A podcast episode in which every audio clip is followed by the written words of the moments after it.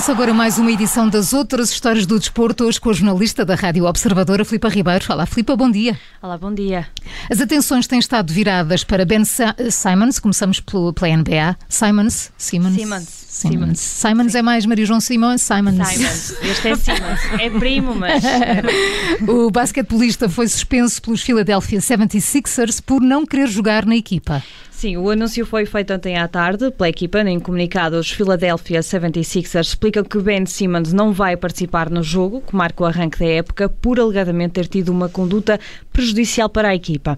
A decisão de suspender o basquetebolista foi tomada logo depois de o mesmo ser expulso do treino. De acordo com a ESPN, Ben Simmons foi expulso do treino por ter recusado várias vezes fazer um exercício pedido pelo treinador.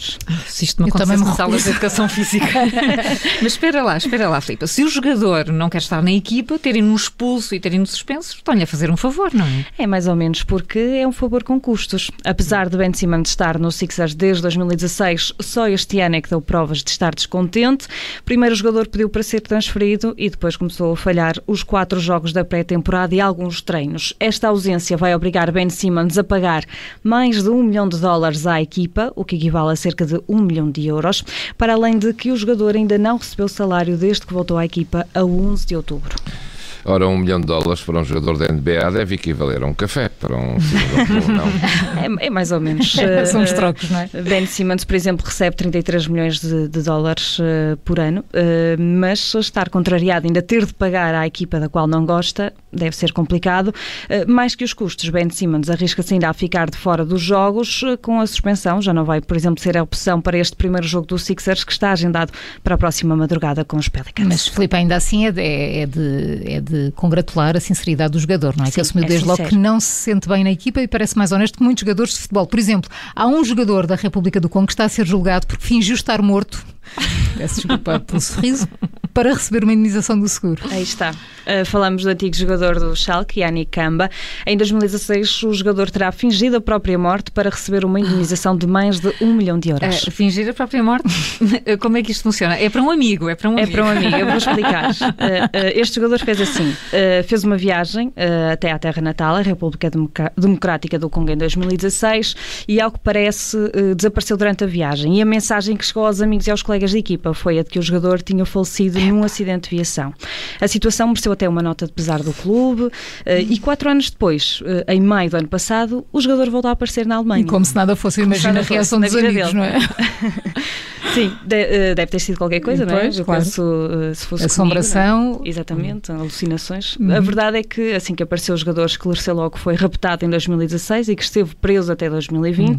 No entanto, esta justificação para o desaparecimento não foi muito bem recebida, porque logo após a alegada morte, a mulher do jogador recebeu um milhão de euros de indenização depois de ter tentado que a companhia de seguros lhe pagasse 4 milhões. Poderá, portanto, poderá estar uh, aqui em causa um esquema de casal ou um, esquema ma mal um montado. Esquema mal montado. Sim, é isso que o Tribunal Regional de Essen na Alemanha quer descobrir, com o regulamento que começou já esta segunda-feira, onde o jogador e a mulher são acusados de fraude. Até agora, nenhum dos dois quis falar em tribunal, diz o jornal espanhol Marca que o advogado da mulher de Yannick explica que a mesma ainda está em choque pelo marido ter aparecido vivo quatro anos depois do suposto acidente. Que eu não ficarei, não é? Falta saber se ela estava ou não feita com o marido. É, e esse desfecho vai ser conhecido em novembro, mês em que deve ser conhecida a sentença deste caso. Vamos ver no que dá. Filipa, ainda dentro dos esquemas do mundo do futebol, falamos de uma estratégia que está a dar bom resultado para o guarda-redes do Everton, o Jordan Pickford. Sim, o segredo para o guarda-redes ser tão bom na defesa de penaltis foi desvendado este domingo, durante o jogo do Everton com o West Ham.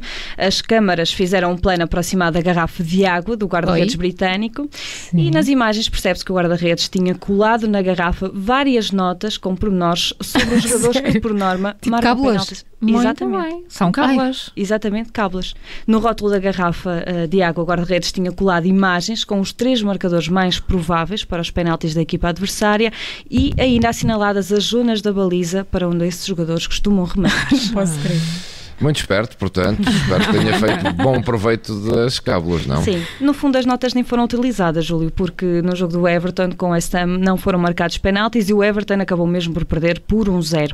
Ainda assim, no, no, último Mundial, por exemplo, o guarda-redes foi decisivo a defender as grandes penalidades no jogo da Inglaterra, da Inglaterra com Colômbia e agora no Euro 2020 também fez umas boas defesas na final com a Itália. Agora já se percebe porque é que bebem tanta água nas é, paragens, não é? E, e, e, olham tanto para a garrafa. Exato. Antes de beber. Fechar as outras histórias do desporto, deixamos um conselho do treinador Abel Ferreira que tanto pode ajudar na conquista de títulos no futebol como na manutenção de um casamento. É ah, dá para os dois. Dá para os dois, é um conselho então, para os dois, pelo menos no meu entender. Uh, o treinador português já nos habituou Sim. a bons discursos nas conferências de imprensa que tem dado no Brasil. Uh, eu sou fã, particularmente. Uhum. Uh, o Palmeiras da Abel Ferreira venceu no domingo internacional por um zero. No final do jogo, os jornalistas questionaram o porquê de o treinador estar sempre a fazer mudanças na equipa. Abel Ferreira respondeu assim. Eu estou junto com a minha mulher há mais de 20 anos. Acho que ela podia responder a isso. Tem a ver com criatividade, tem a ver com inovação, tem a ver com não fazer sempre a mesma coisa. E este sou eu.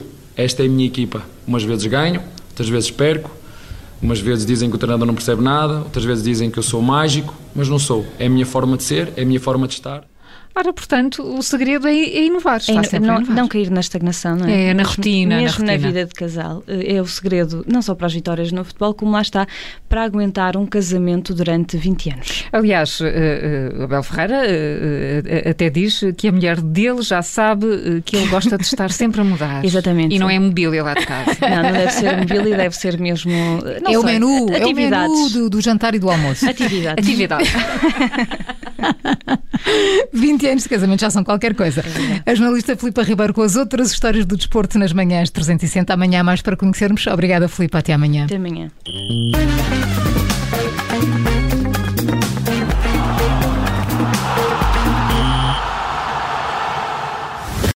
Obrigada por ter ouvido este podcast. Se gostou, pode subscrevê-lo, pode partilhá-lo e também pode ouvir a Rádio Observador online em 98.7 em Lisboa e em 98.4 no Porto.